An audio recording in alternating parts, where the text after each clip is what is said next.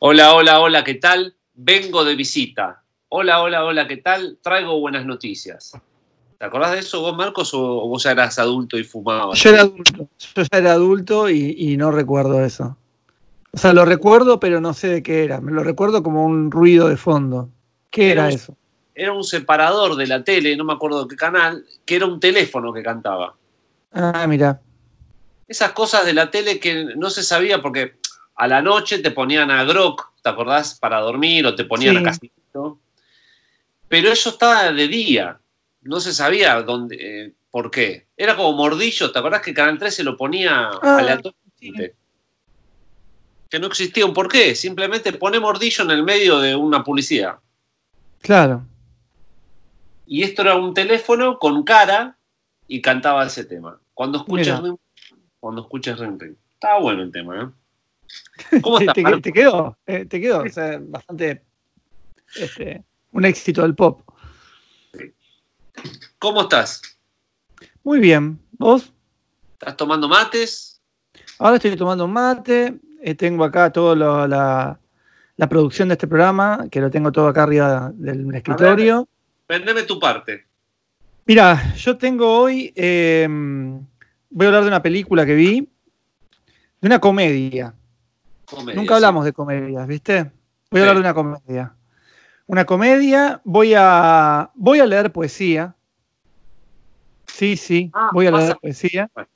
Sí, está bien. Y tengo, volvió, pero bajo la forma de, de un personaje, si querés, de un- eh, porque tengo un artículo científico, ¿no? Sí. Volvieron los artículos científicos que tienen que ver con la música, pero esto podría ser traído por el, el doctor Malas Noticias, digamos. Uh, Porque tengo, tengo un artículo sobre música y tumores malignos del cerebro. Ah, bueno, justo encima yo que soy hipocondríaco. Bueno, viste, es para que todos aprendamos un poco. Así que bueno, tengo eso, chicos. Yo, pará, escuchame una cosa. ¿Qué? Porque, porque si no voy a estar paranoico. Eh, Déjame probar cómo está haciendo el programa. Dale. este, para, para, porque si yo estoy pensando que si yo escucho y estoy hablando, por ahí se retroalimenta el, el- la grabación, ¿entendés? Quiero ver si sale bien eso. Bueno, dale, fíjate cómo sale y, y seguimos. Y en cambio, en cambio, si sale bien, ustedes van a notar un corte, eh, no- nada, y vamos a seguir hablando normalmente. Pero Claro, para, no- para nosotros es magia y lo vamos a hacer ahora. Así que ahí, ahí venimos. es bien. Ah, venimos. O sea, por ahí no, no, no- ni venimos. Capaz que ni venimos, claro. Bueno, vieron, ni, ni se dieron cuenta ustedes y nosotros No, fuimos a Uruguay y volvimos.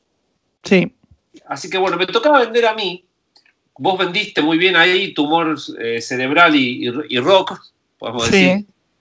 Y Y yo músicos, y músicos. Tiene mucho que ver eso, ¿eh? No Sí. es solamente rock. es un bajón eso, porque me voy a paranoiquear en serio, pero bueno. Eh, aparte estoy pensando justo que tengo medio un tumor, ¿eh? Después te cuento bien, Bueno, Eh, después me contás bien. cuando llegue el momento.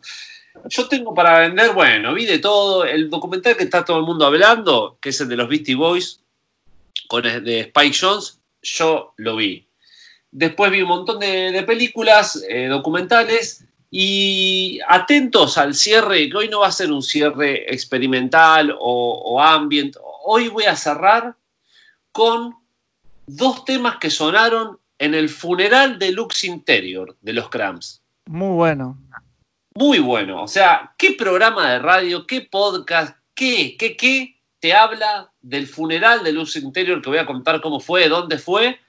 Y te va a pasar los dos temas que sonaron. O sea, Perfecto. Bueno, buenísimo, porque tenemos entonces eh, funerales, eh, tumores malignos. a esta cuarentena también. Es bueno, está bien, un programa mortífero, ¿viste? Para vos que estás ahí, con miedo. Así que este. Sí, me- Ah. me mojé todo. Recién fui al supermercado, me, me empapé. Pero, ¿y por qué no esperaste? Vos no sos de esperar.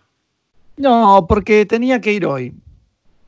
Pero escúchame una cosa, si dicen que si te lavas las manos el virus se va, con la lluvia se tendría que ir. El no, virus si te lavas con jabón. Ah, es el jabón el. Es el jabón el que, el que mata el virus. Ah, mirá. No el agua. El virus, tiene, el virus tiene una como una envoltura que es de grasa. Entonces el jabón o el detergente deshace la grasa y mata el virus. Ah, mira vos. No sabía eso, ¿eh? Así que. De hecho, si se te moja el barbijo, no sirve más. De hecho, llegué con el barbijo medio mojado y dije esto cualquiera. pero igual tiene que pasar el barbijo. No, pero si se moja, deja, pierde eficacia el barbijo.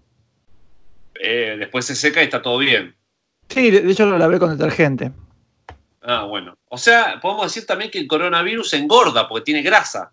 Exactamente, ah. exactamente. Es un virus chatarra. Escúchame, Maquito, me están linchando en, nuestro Facebook de Pink Moon, que es, el que no sabes, Jean Carlos Pink Moon, porque antes era Juan Carlos Pink Moon. Sí. Eh, eh, pero, viste, Baglietto no merece. Y merece más Jean Carlos, un homenaje el cuartetero, ¿no? Sí, sí, Así que, este, no, me están linchando porque yo prometí un video de IMF en ritmo de la noche. Y sí, además yo lo, yo, yo lo empecé a decir en todas mis redes sociales, estaban todos locos. No, no, la gente está loca. Puse una captura que es muy buena, que está, que está Tinelli, con una especie de pancarta que toca los Gypsy Kings, Franco de Vita y IMF. Y bueno, el tema es que la capturadora me lo toma blanco y negro y estoy viendo a ver qué, problema es, si es de la capturadora o es que la videocasetera es, eh, esa videocasetera como te toma automáticamente el binorma y toda esa porquería, viste que había problemas. Mm. Pero bueno, ya y si no, de última haré una captura con la cámara. Será, blanco y negro, si no. No, no, el color es muy importante. Así que, pero bueno, pronto. Si no hago una captura, como dijo ahí Martín Crespo, dijo, pero capturarlo con el celular. No sé si con el celular, pero por ahí con la cámara y el trípode y la tele y ya está. Pero eso es porque Martín Crespo se empieza a poner ansioso. Cada vez que ve algo que le gusta, se pone ansioso y lo quiere ya. Quiere ya todo, sí. ¿Viste? Es así. Pero bueno, digo que tengan. Lo importante es que lo encontré. ¿Sabes lo que es? La pila de VHS que empecé a tirar, ¿no? de cosas grabadas. Marcos, hay, tenemos un archivo Moon muy bueno, ¿eh? Tenemos, porque nosotros grabábamos no solo videoclips, grabábamos tipo Aldo Rico con el Otoviada en Canal 7, hacíamos ese tipo de, grabación. Claro, sí, sí, sí. todo eso está. Está Corona cuando lo meten preso. Así que no, hay muy, ah. Muy buen material. Buenísimo. Así, sí, ya a poquito, a poquito vamos a ir largando. Cuando esté la capturada funcionando, listo. Pero bueno, tiré, empecé a tirar eh, algunos que eran solamente videoclips y, eran videoclips medio genéricos, y eso los tiré. Pero bueno. Marquitos, ¿con qué arrancamos? Con lo que vos quieras. Eh, mira, vamos a arrancar con, uno, con unas cosas más light. Vi un documental de Maya Deren, que era una cineasta, se puede decir, sí, cineasta, que hizo unos cortos que son muy buenos eh, en, el, Mar del Plata pasado, creo, o en el anterior. Eh, una retrospectiva muy linda. Yo fui con nuestro padre, eh, que las los pasaban en, 16 milímetros encima y se veían muy, muy lindos.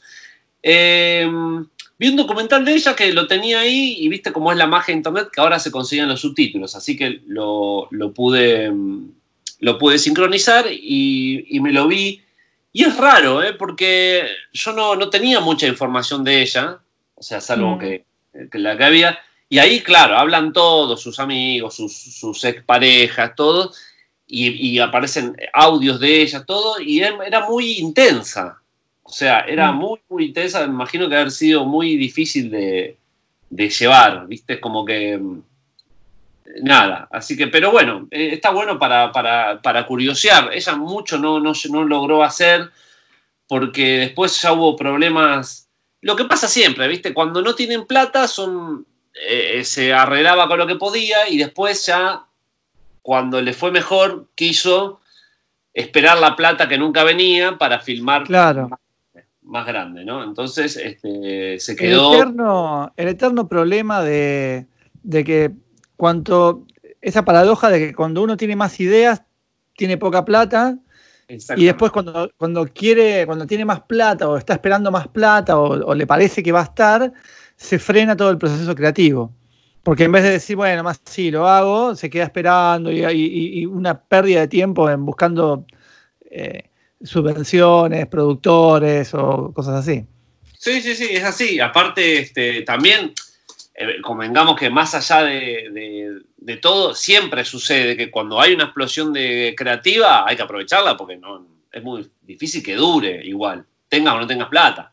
Pero, claro, es verdad que cuando no tenés plata, estás más, no sé, más a la, a la búsqueda, no sé. Sí. Marquito, bueno, sí, perdón. Creo, creo, que lo que pasa también ahí es que, porque viste que eh, pasa esto de, que se pierde tiempo.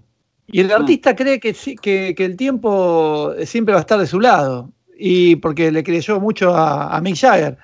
Pero no, el tiempo, el tiempo nunca está de tu lado. Este, es así. Otra mentira más de los Stones.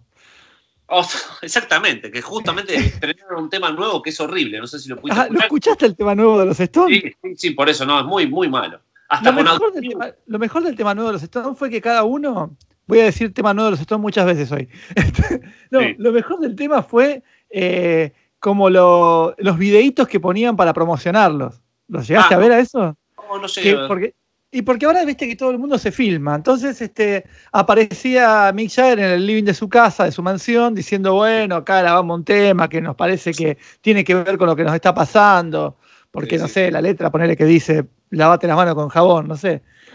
Y, no, dice, dice que la ciudad está fantasma, o sea, se le robó los especiales encima. Eh, sí, sí, es, Ghost Town, eh, pero, pero con, un problemita motriz. Muy bajón. Es que ya no hacen más canciones, es como si fuera... Es que es, realmente, es como si fuera... no vamos a analizar el tema de los estados, Marco, igual. No, pero a mí me, me llama la atención que no tienen ni melodías ni nada, es como si fuera el envoltorio de algo, ¿viste? Como un paquete vacío, como una, te encontrás una caja y la caja la levantás y la caja con el es la caja con el terropor, con, con el plástico de, las burbujas. Ya, de Love Strong era igual de amargo, ¿te acordás? Sí, sí, sí, sí. Y era de, o sea, ese, ese disco Voodoo Lounge, no sé cuál era, ya cuántos años tiene, el 94, o sea, ya. Sí, sí, sí. pero bueno, no, pero bueno, lo que te quería contar es que aparece Jagger haciendo eso y aparece Ron Wood, que es el que termina siendo más simpático de todos. Sí. Que está, aparece al lado de un árbol, ¿entendés? Como que, como que estoy haciendo la cuarentena en el medio de un bosque. Ah, bueno.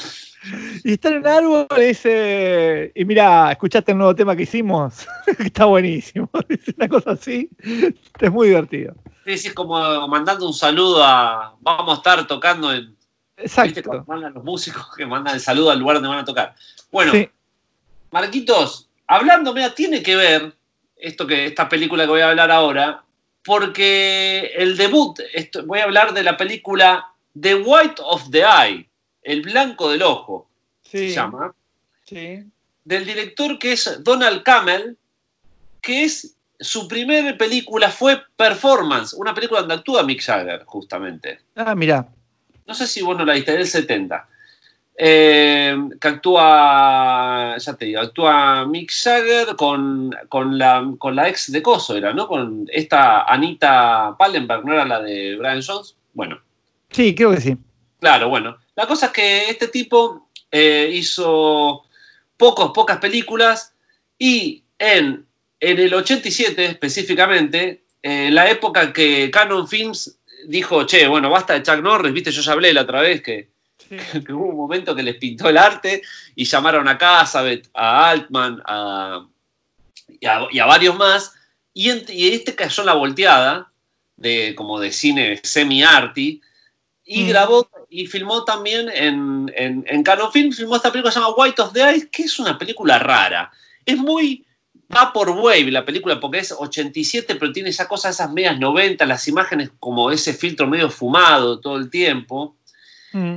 Y es, un, es en Tucson, ahí en el medio del desierto, y todo medio raro, ¿viste? Como, como, como asesinatos, pero no llega a ser tampoco un 100% thriller.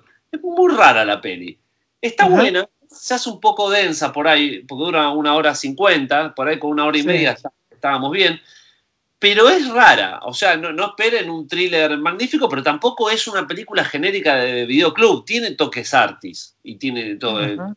Así que bueno, ese estoy viendo, Estoy viendo el, el afiche, o al menos uno del de afiche que está acá en, IMDB, ah, bueno, que, es como una especie de ciudad blanco y negro de fondo, como con la silueta, y una salpicadura azul. Azul, sí, está bueno el, afiche, la verdad. Este, Es muy raro porque la película tiene, decís, si le hubiese agregado un par de asesinatos más para hacerla ya directamente un thriller, hubiese estado bueno, pero es como que arranca así, después se hace un poco de todo, pero no está mal igual, ¿eh? no, está mal. Así que The White of the, of the Eye, el nombre es muy bueno.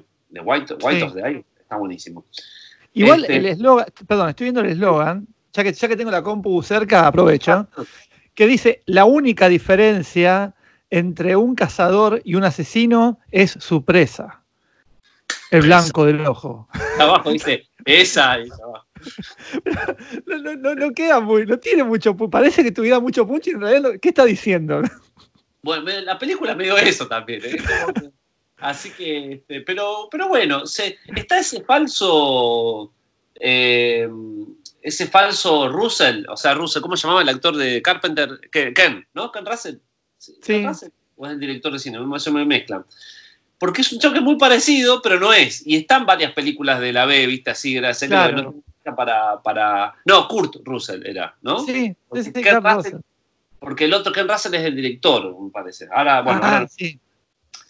Así que este, que es ese David Kate. Así que este. No, pero por eso, la peli está y ahora quiero ver qué más, eh, qué otras pelis hizo eh, Canon Films en esa época, esas las pelis denominadas medias artis, porque todas deben tener un poco de, esto, ¿eh? Como, por un lado te doy algo, te doy asesinatos, te doy imagen media de, la, de época, pero por otro lado te hago cualquier cosa. Así que puede estar eh, bueno, seguís vos, ¿querés, tenés algo ahí? ¿Querés que sea yo? Vamos a un tema.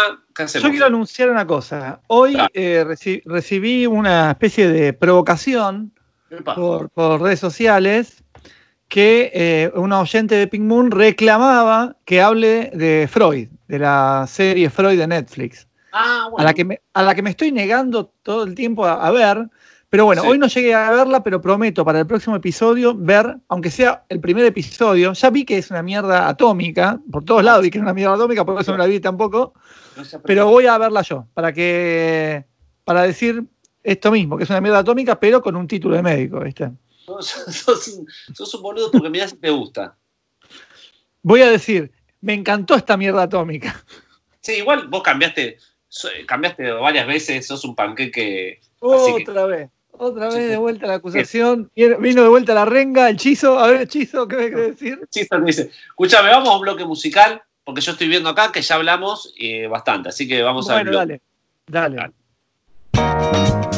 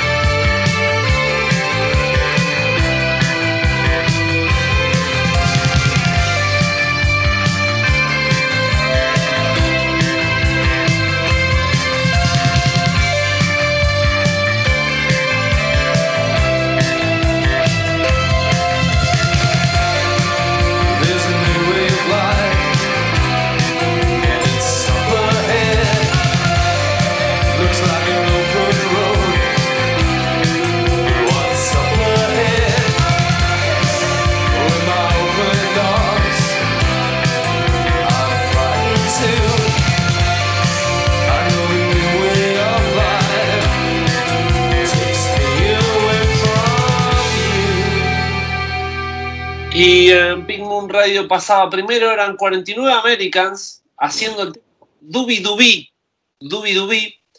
49 Americans, bueno, espera, y después eh, recién era The Sound haciendo New Way of Life. De ya la etapa ochentosa de The Sound, no la etapa tan post-punk, que es muy buena Mm. esa etapa. O sea, las, la- mira, justamente, va la redundancia, pero las tapas de los discos son muy malas, pero la, la, la, la etapa es buena. O sea, lástima, no sé, el manejo que tuvieron ahí. Sé que, que la querían medio pegar, no sé qué pasó. Y antes estos te- que 49 Americans que te contaba, eh, es- tienen un primer disco más experimental y este es el segundo disco, que es del ochenta y pico, donde está Mm. Bill Goldman, hay varios de, de rejuntes de gente del, del post-punk, el post-punk verdadero inglés, ¿no? Porque el post-punk ya medio que ya uno dice y ya le aburre, ya, o, o ya sabe que va para el lado de magazine, todo, pero viste que hubo un post-punk que era como más eh, world music, viste, que ellos pop Sí. group, o las Slit Claro. con cosas de Jamaica. Bueno, esto va para, más para ese lado, más, eh, más una especie de post-punk world music que el post-punk eh, por ahí tradicional de guitarra con sintetizador. Así que eh, espero que les haya gustado, a mí me, me encantó. Eh, todo porque empecé a investigar a Vivian Goldman qué cosas había hecho aparte de sus, sus singles, que ella Mm. está en el disco de The Gist, una, una de las bandas que hicieron los Yo Marvel Giant eh, después, está en el disco, mi disco preferido, Prince Farai.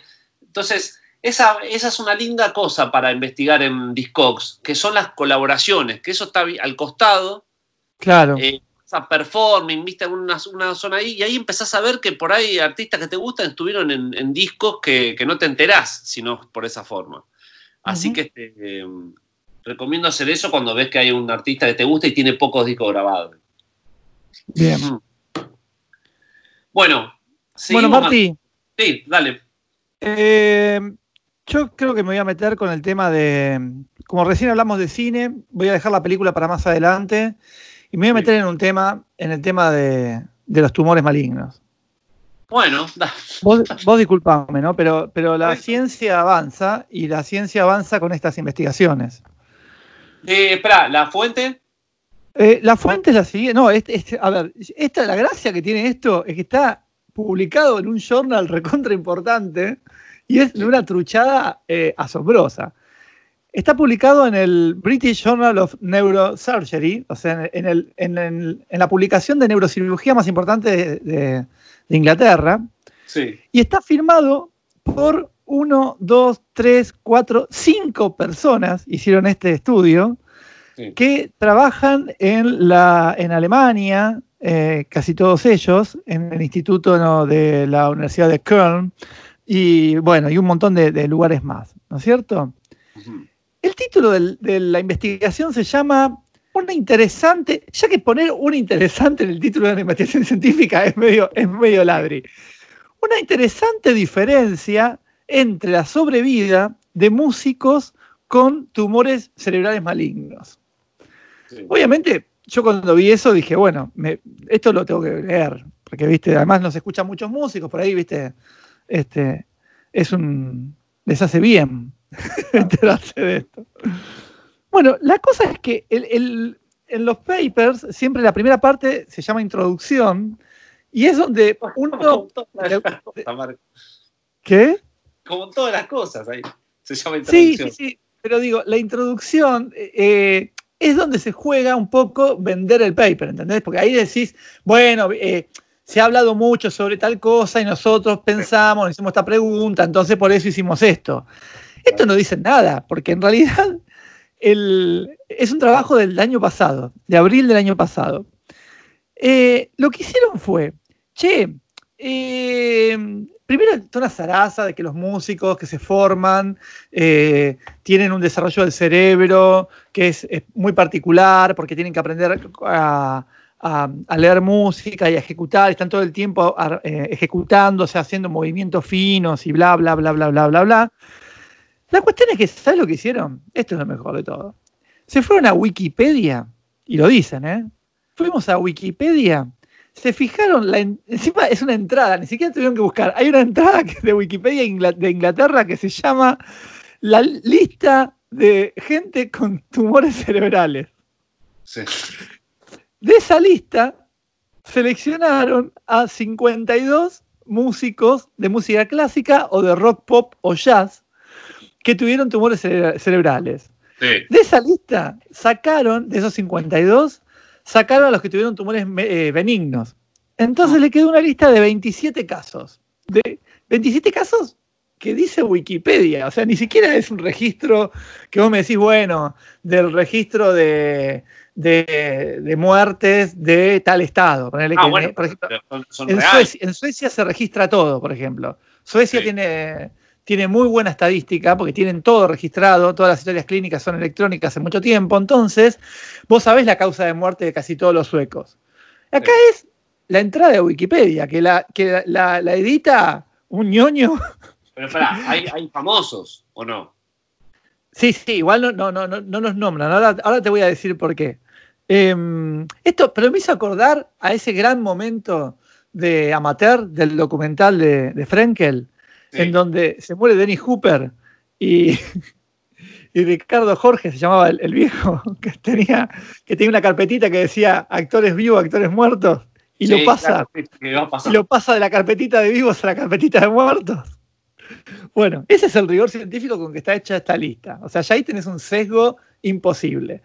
O sea, es un sesgo que, es, realmente increíble que esto esté publicado. Bueno, dividieron a, la lista esta de 27 personas en músicos clásicos, o sea, músicos que son compositores de música clásica, o que trabajan, o que tocan en una orquesta, o cantantes líricos, y del otro lado quedaron todos los demás, pop, rock y jazz. ¿no? Entonces tenés, este, bueno, incluso, y también música electrónica. Y no sé por qué a los bateristas los ponen en una categoría aparte. Bueno, eh, ¿qué encontraron? Vos decís, bueno, hicieron todo eso, ¿encontraron algo?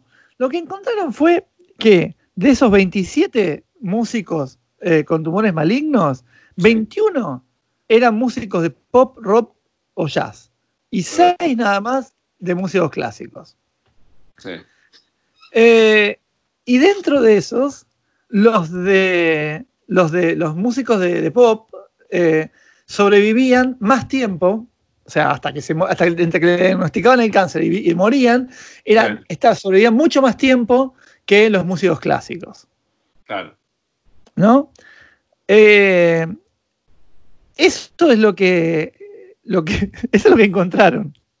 Y todo, después viene una tabla con la lista de los 27 casos Pero no que ponen las.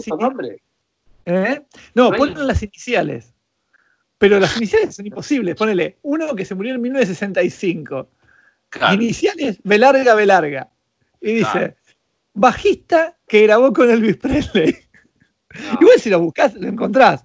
Pero son todos míos ignotos. O sea, no está, no hay nadie conocido, la verdad. Este. Por ejemplo, había uno por acá que lo había marcado, que era, bueno, había, hay uno que era el, líder de, Comets. Sí. No sé si conoces esa banda, yo no la conocía. No sé, porque Comets este, Y uno así, viste, medio, deben ser medios de, de rockabilly o algo así, por lo que dice acá. Y después había uno de la de bandas, por ejemplo, bajista de The God Machine. Ah, no le importa dónde tocaban, porque, o uno que tocó con Marvin Gaye. No importa tanto dónde tocaban, porque acá lo que importa es que eran músicos, ¿entendés? Claro. Ahora, eh, entonces son ocho páginas de tablas, gráficos. Después para llenar ponen una foto, una foto de gente de música clásica, una foto de gente saltando.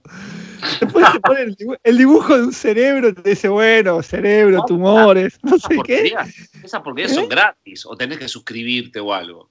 No, esto yo me lo, eh, me lo bajé por el. Esto te lo venden, te lo venden carísimo. Ah, Pero no es tanto que te lo vendan caro, sino que es imposible eh, que esto haya sido publicado. O sea, pero posta, ¿eh? Es increíble. Eh, y bueno, la conclusión era esa entonces, que, que, los músicos de pop y, jazz eh, duran un poco más. Si bien tienen más frecuencia eh, tumores malignos, eh, duran un poco más. Si uno quiere ser científico, para decirlo, o sea, dicho de una forma más seria esto, te diría, de la lista de Wikipedia que hizo un, un tipo de músicos muertos, de ahí tal eh, eh, esto, porque en realidad, qué sé yo, se muere un músico, el chelista de la Sinfónica de Londres. No sale en los diarios, no está en esa lista. Y sin embargo, aparte, para, para, los fines de lo que quiere transmitir este paper, eh, sería, sería muy importante eso. No, no, aparte, ponerle se muere un. Nada, el, almacenero, pero el almacenero tocaba la guitarra una vez por día en su casa. ya sabe el cáncer que es músico. Por ahí el cáncer dice. No, ¿Cómo sabe el cáncer que sos músico no? O sea, por ahí tocaba y no se enteraba. Claro, lo que pasa, o sea, la, conclusión de este, de, este, de este paper es que claramente esa diferencia que ellos ponen interesante en el título es mentirosa. Y, la, mentira, y la mentira está en que no, está, no es un registro fehaciente de todos los músicos que murieron de un tumor maligno. Estoy Porque la fuente, la, fuente, la fuente sobre la que vos te basás para sacar esa conclusión es una entrada de Wikipedia. Eso es lo, más ridículo. Igual lo traje porque me parece que estas cosas siempre aparecen y como aparecen, viste, vos decís, bueno, Alemania. O sea, a, estos tipos le pagaron para hacer esto. están becados estás haciendo una denuncia. Y sí, están becados, entonces tienen que justificar que les pagan una beca y tienen que, tienen, que publicitar al año, tienen que publicar al año, publicitar, me salió ahí el fallido, tienen que publicar al año determinada cantidad de investigaciones. Y esta es una de las investigaciones. A vos, si te pagan, ¿qué haces? ¿Sabes qué? Al quinto que ya no sabes qué hacer, haces eso, Marco. Sí, pero a ver, yo te digo, un trabajo sobre, no sé, suicidio, ponele, más interesante. Tumores cerebrales, ¿te parece que el tumor cerebral va a ser más, más frecuente en uno que en otro? Es una aberración lo que están diciendo. Ah, bueno, sí, pero tampoco no te ofendas, no pareces a mí, le, vas a pegar a, a Mauro Viale. Estás a punto de... Porque... se te lo que dijo. Y se, se, van a tener que arrepentir de lo que dijeron. Les voy a mandar un mail. Acá está el mail, le voy a mandar un mail. Hacele, ah, claro, hace algo. Yo estaba a punto de mandar un mensaje eh, privado a Aspen. Sí. Porque ahora Aspen está, tiene la señal en la tele. En la tele.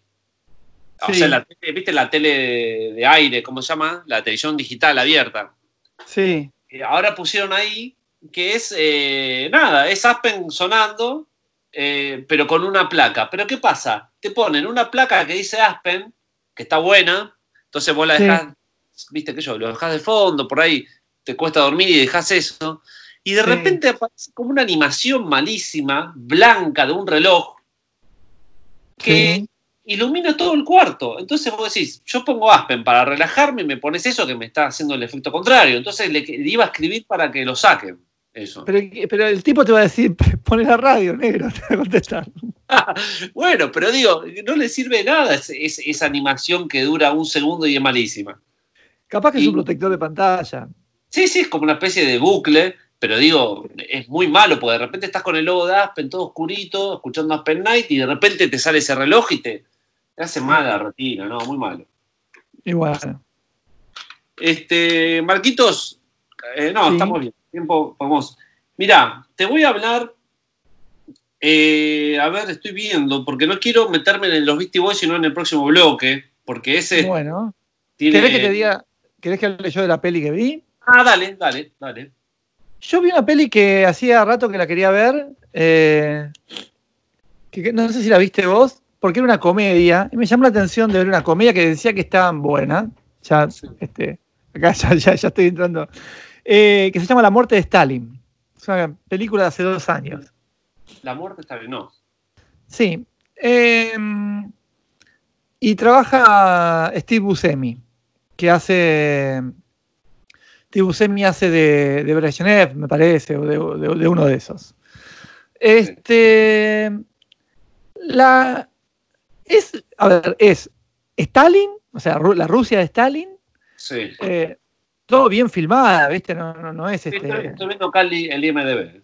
Sí, está bien filmada, está, está ¿viste? bien hecha. Y, es como un humor negro sobre eh, cuando Stalin mandaba a matar a todo el mundo, ¿viste? Claro. Y, y, hace rato que no veía una comedia actual, digamos, de humor negro. Ah, mira.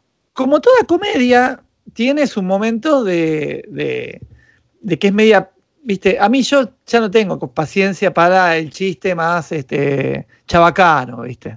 Yo, yo, el humor chabacano, el humor chabacano a mí no me gusta mucho. Eh, y, como esta, como es, y como es inglesa, creo que es inglesa la película. Sí, es inglesa, porque sí, Era, muy inglesa. Eh, tienen esa cosa, ¿viste? Los, ingleses tienen ese, ese Benny que tienen adentro que, en algún momento lo sacan.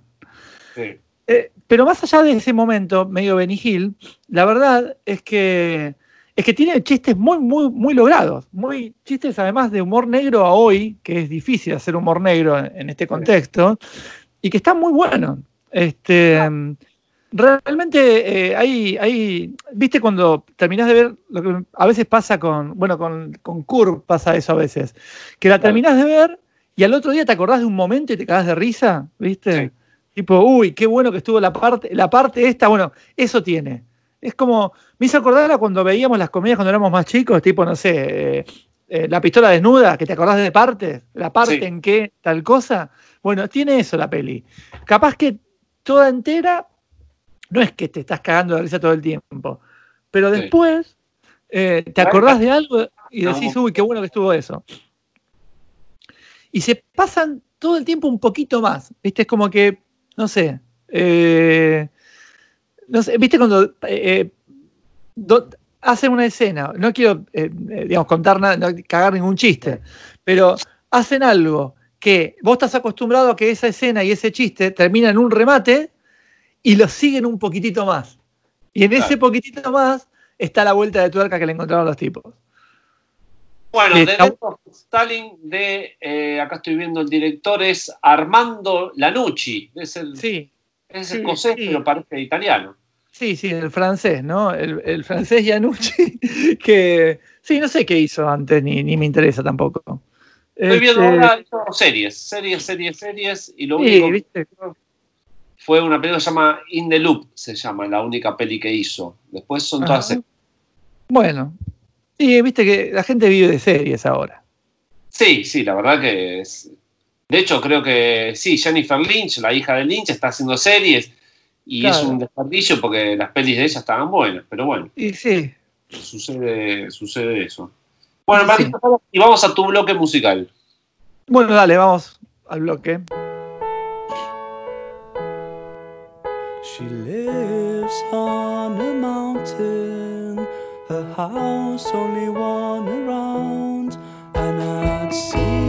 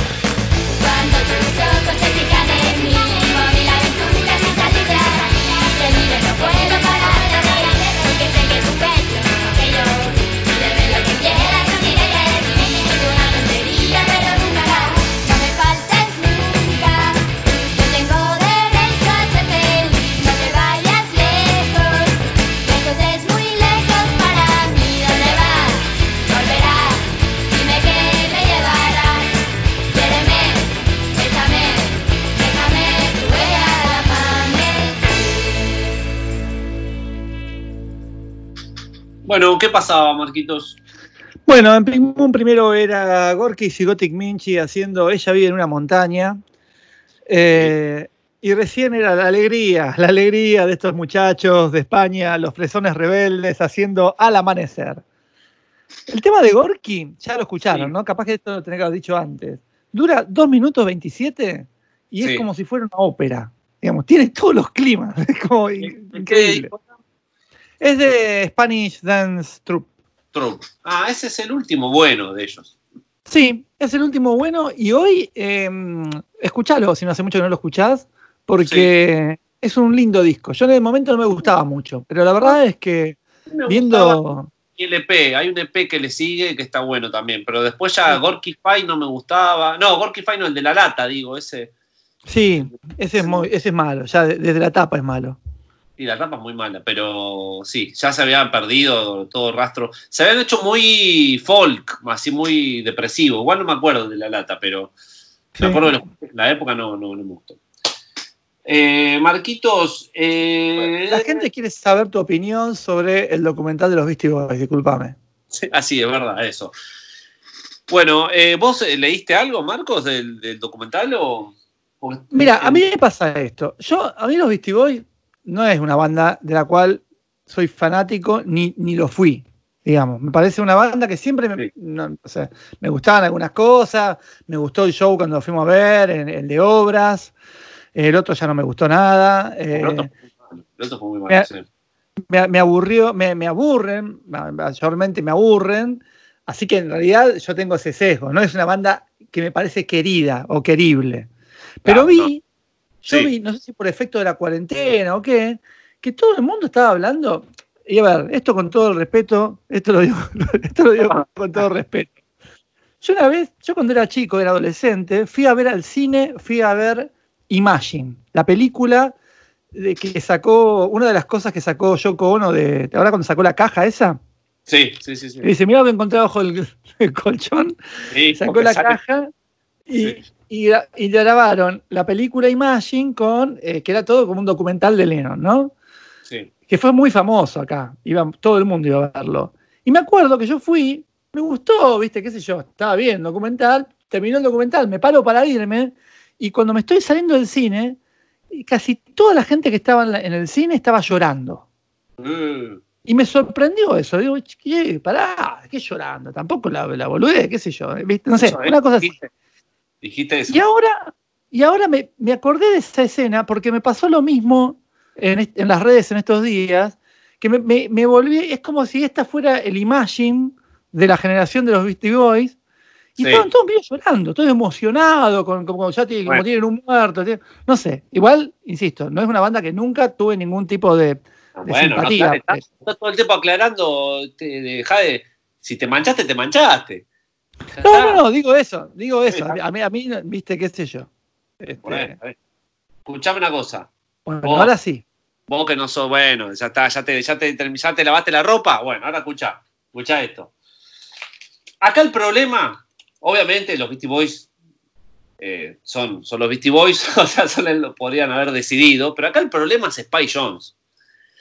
Porque Spy Jones fue el de la idea y es el que dirige este documental, charla TED, stand-up, es una mezcla, ¿viste? Que no es, no es un documental. O sea, para el que no sabe, es, es un show en un teatro donde los es como un documental en vivo, sería que los Beastie Boys salen, los dos que quedan, y en una pantalla de fondo se ponen a hablar de su historia. O sea, el programa de Fantino. Como el programa de. De Fantino. Le agarra la, le agarra la rodilla y dice: Mirá, mirá lo que tenemos para vos. no, claro. Bueno, la cosa es que Spike Jones hace mucho, va, hace mucho, si no es siempre, es un, es un mercenario disfrazado de cool pero es un Spielberg, eh, eh, va, pobre Spielberg, porque alguna vez, alguna vez Spielberg tuvo algo, ya sé que mucha gente me, va a odiar por esto, pero la verdad que ese, esa cosa del golpe bajo, para mí el precursor de estar en un mundo de fantasía y que te bajen a tierra fue Spielberg. Después, obviamente, Tim Burton, todos esos eh, también vinieron después, pero este hizo exactamente lo mismo.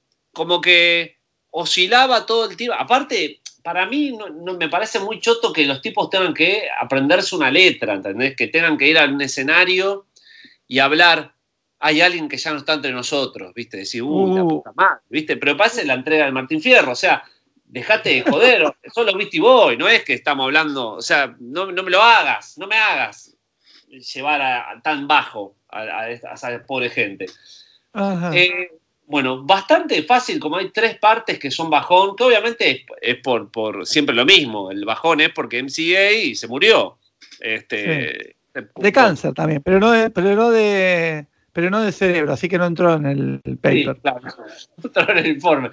Este, bueno, el, lo bueno de, de, la película, para el que quiera verlo, o sea, es larga, dura como dos horas, lo bueno es que hay aún, que otro martel de archivo que está bueno, porque, porque bueno, viste que los gringos filman todo. Lo malo, y lo malo te diría que es bastante, porque a uno que en los 90 se crió sin información, que siempre, ahora ya hablamos varias veces en Pigmoon de, de decir, che, al final prefiero no tener tanta información porque conocer un poco más al artista a veces no es bueno. O sea, no, no todos los artistas tienen mucho que decir o, realmente con qué sustentar el arte, ¿no? ¿Viste qué, pasa? Sí.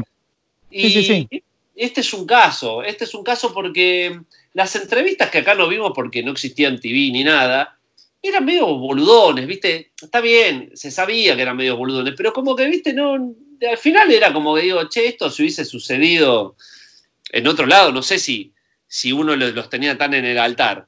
Y después hay una cosa, eh, ellos fueron muy lúcidos en una cosa. Ellos empezaron a hacer hip hop en el momento que estaba saliendo el hip hop. Entonces fueron los primeros blancos, eh, siempre va a haber uno, eso, pero digo, para la prensa, para el mainstream, fueron los primeros blancos en hacer rap. Y por eso también se le dio bola. ¿Entendés? Este, a la vez hay un mensaje medio raro, y porque vos decís, qué loco, la cantidad de negros que había ya hace un montón haciendo hip hop muy bueno, muy zarpado, y de repente salen estos tres que venían del hardcore y empezaron a boludear a hacer rima, le dieron bola al toque porque eran blancos. O sea, la primera gira de Beastie Boy es con Madonna. Entonces, también hay que poner un poco el contexto, porque uno pasa el tiempo los tiene ahí arriba, todo, y la verdad que fue entre casualidad y medio boludones que estaban al pedo les gustó. Es como que alguien, viste como, viste como eh, existe um, Agapornis, que es el producto de cumbia para que en las fiestas del country ya no tengan que llamar a los negros para que hagan cumbia. Ahora llaman a Agapornis y les, bueno, entonces medio que los viste fue un producto así, fue bueno, a ver esto que hagan el, rap para gente, viste, de hecho el público, los Beastie Boys era gente de universidad, esos que de, joda, viste, los que viven de joda, haciendo chistes. Y entonces, todas esas cosas, verlas de repente, no sé si favorece, viste, mucho al, al, pedestal pseudo, pues yo no tengo el pedestal.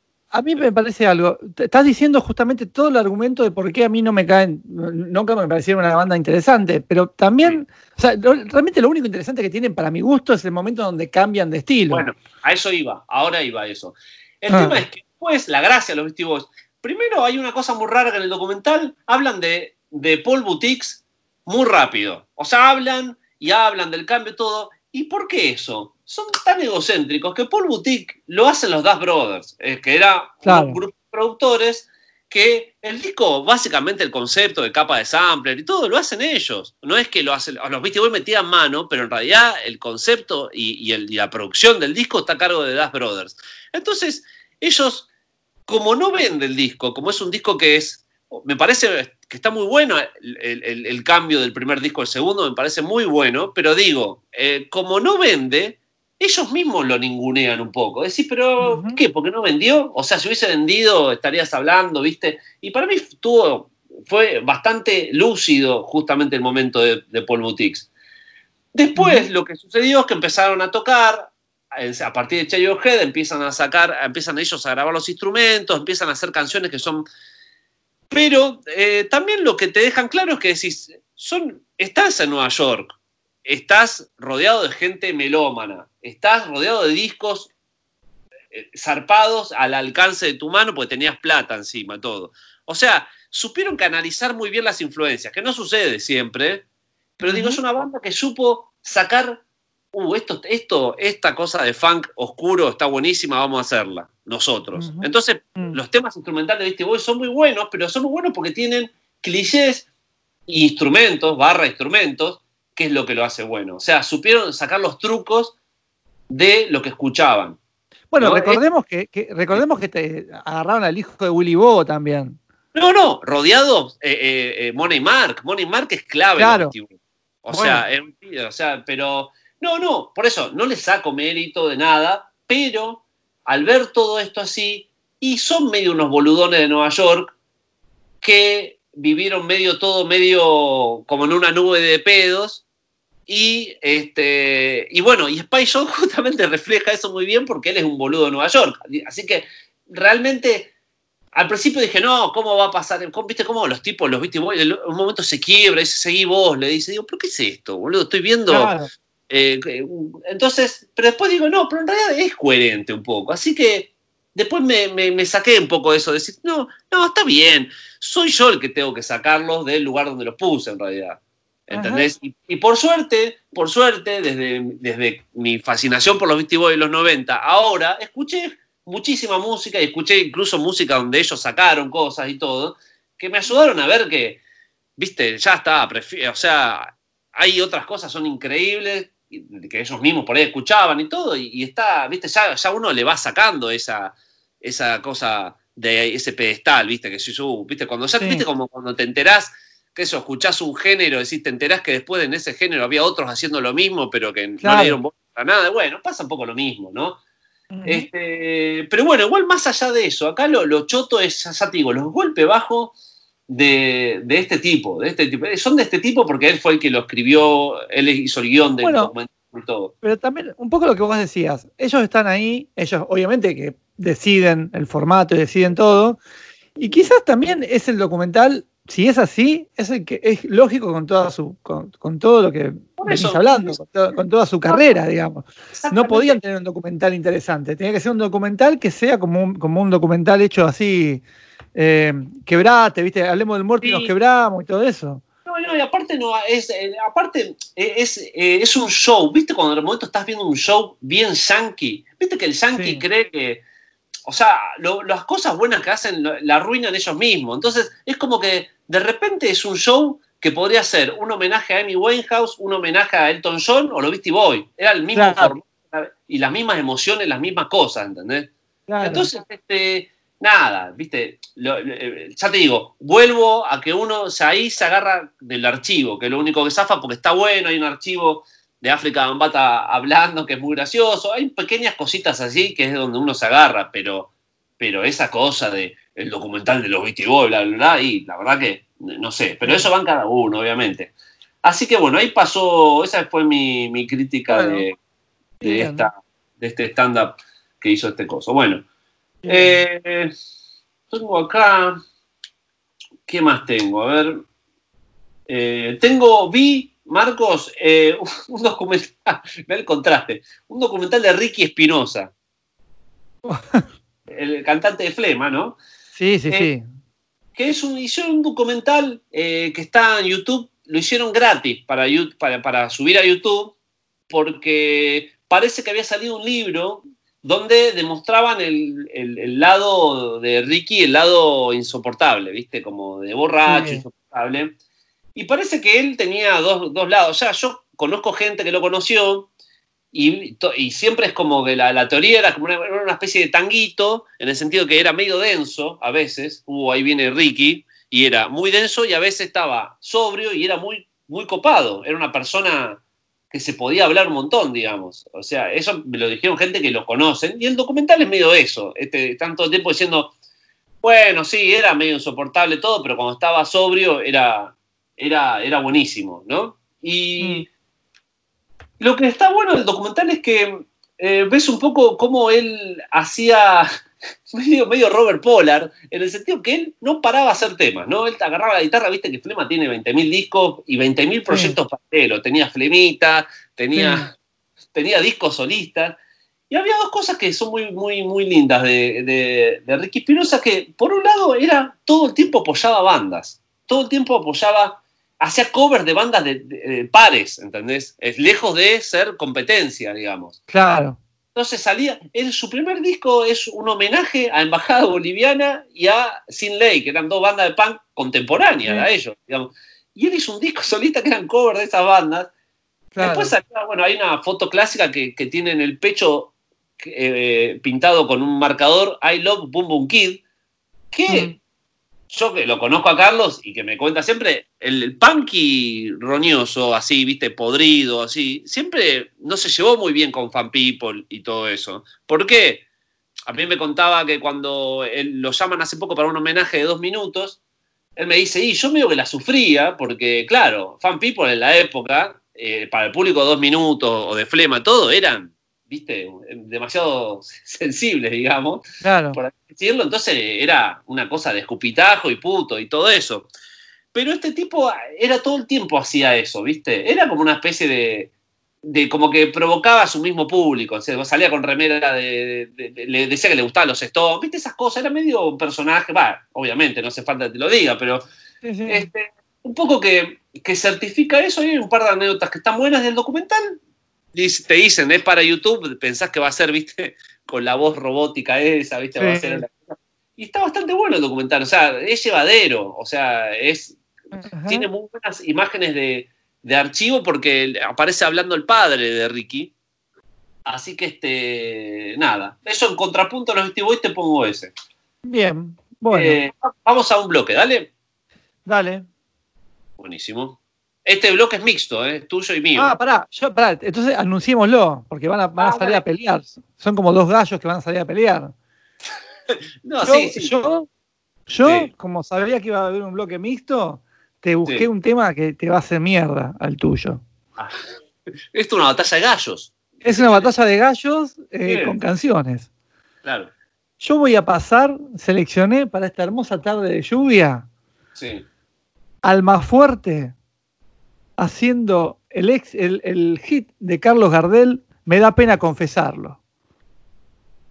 Estoy, qué raro, me quedé en silencio porque esperaba cuando el que el- hagas el chiste de la batalla de gallos y el pan rock que, que Sí. sea el, el escupitajo y no lo hiciste. Tú- No sea, lo dice. No, no lo estaba, estaba muy emocionado de presentar Alma Fuerte en Big Moon. Bueno, y yo voy a pasar eh, a, Tolly, a Johnny Tilston haciendo With You, un temazo. Eh, seguramente como el tuyo, Marcos, porque yo soy conciliador en mi batalla de gallos. Ah, mirá, qué Alberto que sos, sos muy Alberto. Obviamente. Quédate en tu casa.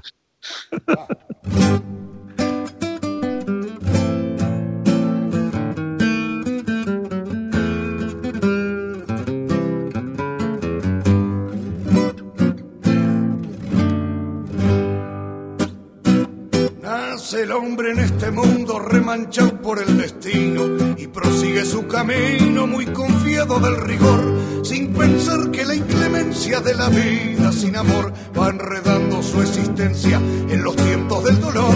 Pero llega que un momento se da cuenta de su suerte y se amarga hasta la muerte sin tener ya salvación, pues comprende que la vida fue tan solo un metejón al perder la fe querida de su pobre corazón.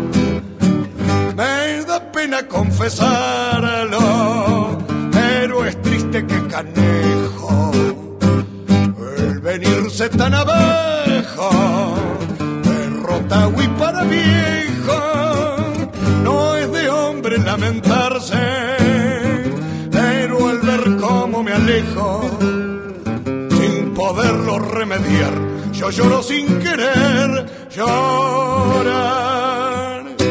Si no fuera aquel recuerdo de mi madre tan querida, me acorrala en esta vida con sentida devoción. No era yo quien aguantaba esta triste situación, ni el que así te contemplaba sin abrirme el corazón. Pero hay cosas, compañero, que ninguno las comprende. Uno a veces se defiende del dolor para vivir, como aquel que haciendo alarde de coraje en el sufrir, se mata de cobarde por temor de no morir. Me da pena confesarlo, pero es triste que canejo el venirse tan abajo,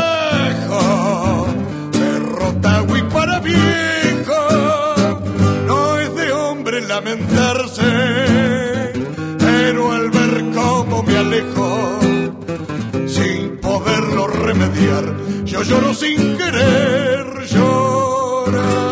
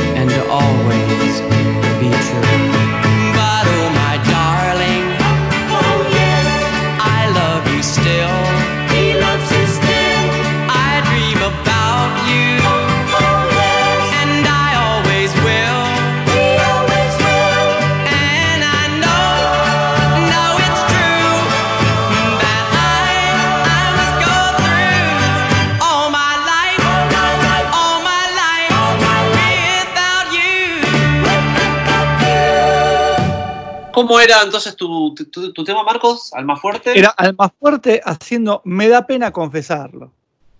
¿Alma Era fuerte o, o Ricardo No sé de quién es el tema. Eh, pero lo, lo hizo, lo hacía Gardela este tema, pero no sé de quién es la letra. Claro. Y yo era Johnny Tillstone haciendo With You. Eh, without You. Así ah, que. with, with or without you. no, diría without. Sin, sin, sin. Así que. Sin voz. Sin voz, sí, sí, sin voz. Ah, mirá. Así que, este, bueno, estoy viendo acá la lista a ver si me falta algo por, por comentar. ¿Vos tenés Sí. algo más ahí? Yo estoy ya con el libro en mano para leer Ah, uh, la puta un madre. pedazo, un pedazo de poesía. ¿Por qué? Esperá. No. Vos, ahí vos estás haciendo una apuesta y yo no me estoy enterando. A, a ver, fíjate cómo leo poesía en Pink Moon. Vos estás haciendo algo con esto. Estás lucrando, estás laburando mansalva. Algo está Es pasando. una... sí, no, no, es una, es una. La perdí a la apuesta.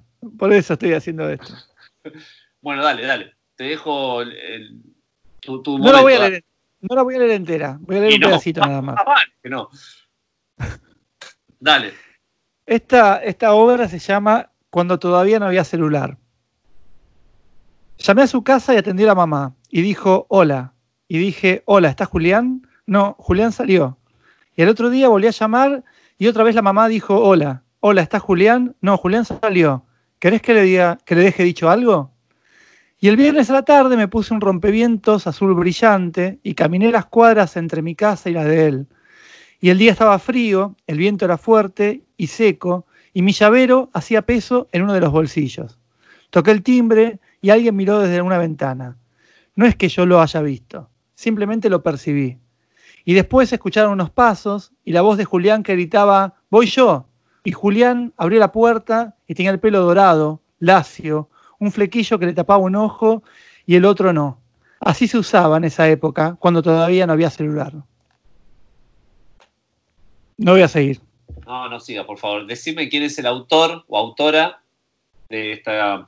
Este es uno de los, uno de los libros eh, que están incluidos en Mi Juventud Unida, que es toda la obra, la edición definitiva de la obra de Mariano Blata. La. Ah, definitiva, está bien. Sí, definitiva más o menos, porque en realidad es, es un tipo que debe tener, no sé, treinta y pico de años, así que va a seguir escribiendo, pero bueno. Está bien. O Yo no 40, voy. Yo no voy a decir nada para no herir tu sensibilidad, igual. No, porque ya, viste, pero, pero por eso, me gusta. Ya, este. Está bien. Ah, escuchame una cosa. Eh, eh, ayer eh, grabamos con, con Enchos Sí, eh, eh, un Garamond TV, ojo. sí. Uh, Eh, algo que no va a ver nadie, pero que es divertido. Lo que pasa es que se hizo muy largo. sí. Eh, está- sí. Si ustedes en YouTube, en YouTube ponen Mundial de Revistas, va Mundial a aparecer. ¿Sí? ¿Solo con eso ya sale? Solo con eso va, sí, Ah, aparecen ah, unas cosas. El ah, segundo que, Voy a hacerlo, voy a hacerlo yo. Ahora. fíjate, en YouTube pone Mundial de Revistas. Mundial de revistas. Garamond 12, sí, mira vos, che. ¿Viste? Bueno, ¿qué es eso? Hicimos, cada uno de nosotros seleccionó ocho revistas importantes de su vida y las pusimos a competir una con otra. Y así, Sí. viste, fueron, o sea, la que perdía, hablábamos de la que perdía y la que ganaba, no hablábamos nada y pasábamos a la siguiente instancia.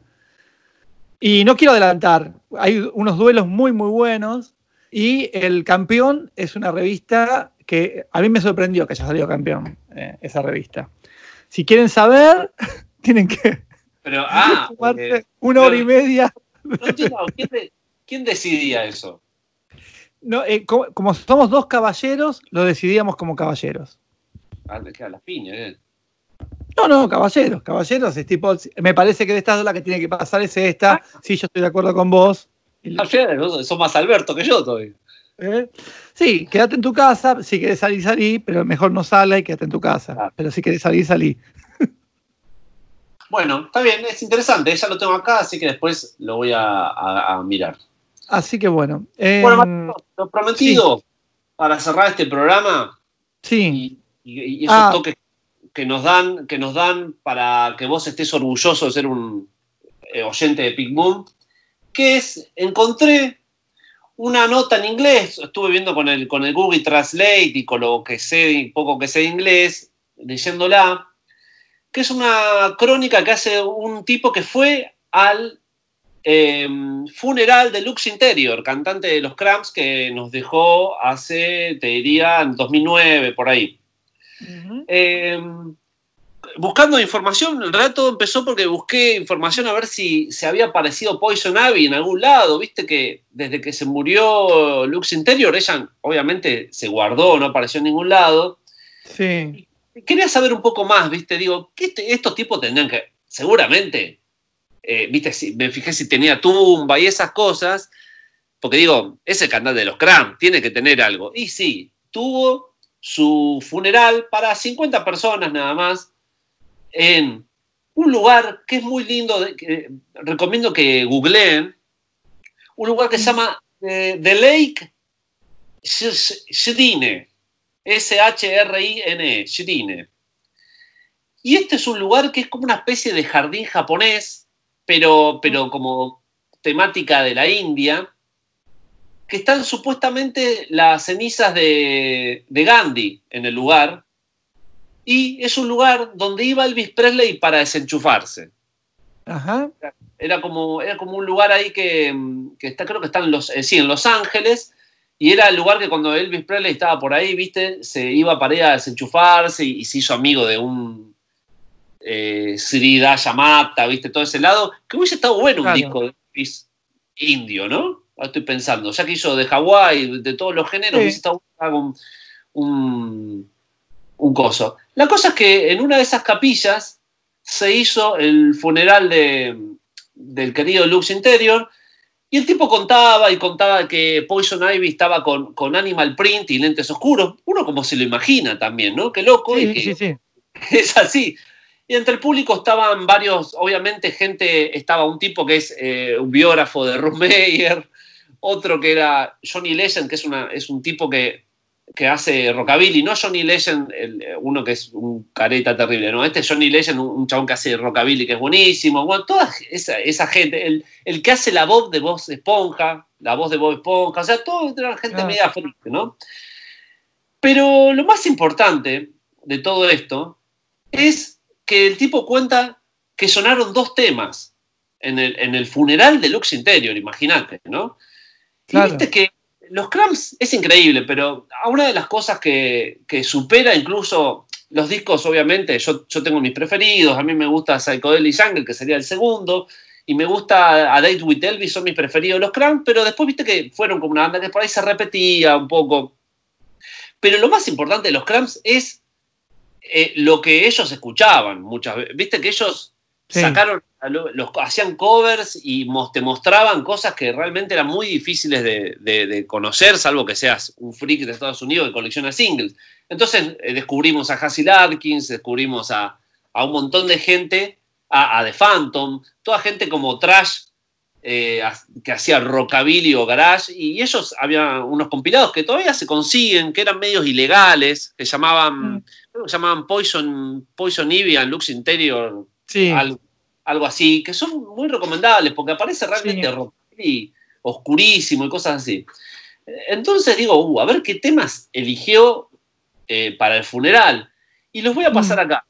Primero, eh, un tema que para mí me prefiero, o sea, pasa un tema de Dick Hyman, que es un tipo que tocaba los sintetizadores, que yo tengo vinilos, porque era de esos que se conseguían acá como, como ese, viste, como los de Walter Carlos, que eran como gente que hacía con sintetizadores eh, música clásica o hacía con sintetizadores temas de tales, viste, que, que se veía mucho acá en Sí. Argentina, los discos. Pero este es un disco de Dick Hyman que recomiendo mucho el disco, porque después lo bajé y el disco es increíble. Es un disco que es Dick Hyman con, con, una, con una mujer que se llama Mari Mayo. Mira qué nombre, ¿no? Mm. Y el disco es en plan Space Age, así exótica, mucho teremín, mucho, muchos sintetizadores y ella cantando. Muy, muy Mm. bueno el disco. Y después una banda que sacó solamente un par de singles en 7 pulgadas, que era una banda de doo-wop oscuro también, que se llamaba De Charades. Y el tema es Flamingo. Así que vamos a ir con esos dos temas. Y uno dice, qué loco, ¿no? Porque qué loco es en toda tu vida ser defensor y ser, eh, eh, pasarte tu vida buscando la, la- música que por ahí nadie bola y está buenísima, ¿no? Es como, Ajá. Es como, qué, qué lindo eso, qué lindo es el, el sub, viste, saber que hay, hay tantas cosas, tantas cosas que, que están re buenas y que por ahí nadie, nadie se enteró, pero por una cuestión lógica, porque como hablábamos hoy justamente de los Beastie Boys, o sea, por ahí si yo hubiese tenido todo, toda la cantidad de música encima en el momento ese, por ahí no hubiese sido tan importante para mí eh, los Claro. Beastie Boys. Entonces, sucede eso, ¿no? Qué cosa esta gente toda la vida dedicándose a escuchar y a encontrar cosas que, que son muy buenas, pero están muy, muy, muy abajo. Así que me pareció que, que era lindo pasar los dos temas, porque aparte son temas eh, cortos, ¿viste? Porque son temas del 50, 60. Sí, sí, más, más pensado para un simple. Claro, por eso. Así que, ah, bueno, entre, entre la gente que estaba hubo un mensaje de King Congo Power, que fue integrante de los Cramps también, que, también fue integrante, fue el, el- el integrante que estuvo en los Cramps y en Gun Club, o sea, es... es Claro. eh, así que, pero lean la crónica, yo, eh, es en Los Ángeles Weekly, está, y si ponen Lux Interior eh, Funeral, aparece Mm. la nota porque es muy, muy buena y de paso ven imágenes del lugar que es increíble donde fue velado. Eh, Así que, bueno, nos, nos despedimos este Ping Pong primero con Dick Hyman y Mari Mayo haciendo el tema, ya te digo, porque el tema es eh, mm, For, For All We Know, se llama el tema, y el disco se llama eh, Gas Moon, o sea, Gas de la Luna, se llama el disco y la tapa es como un dibujo de exótica muy zarpado. Y después vamos con De Charades haciendo Flamingo. Así que nos estamos viendo. Dale, nos vemos. Dale. Hasta Dale. luego. Adiós. Hasta luego.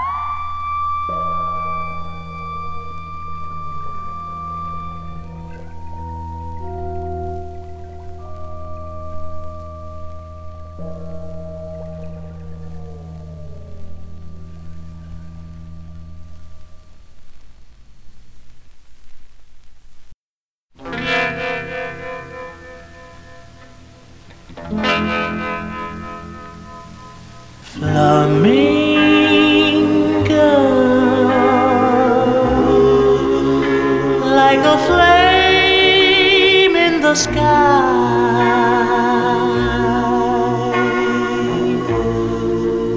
flying over the island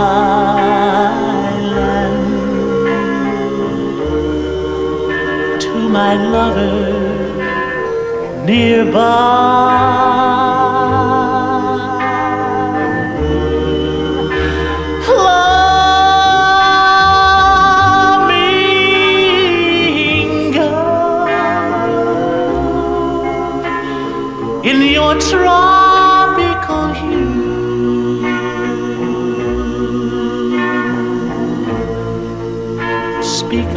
Passion undying and a love that is true.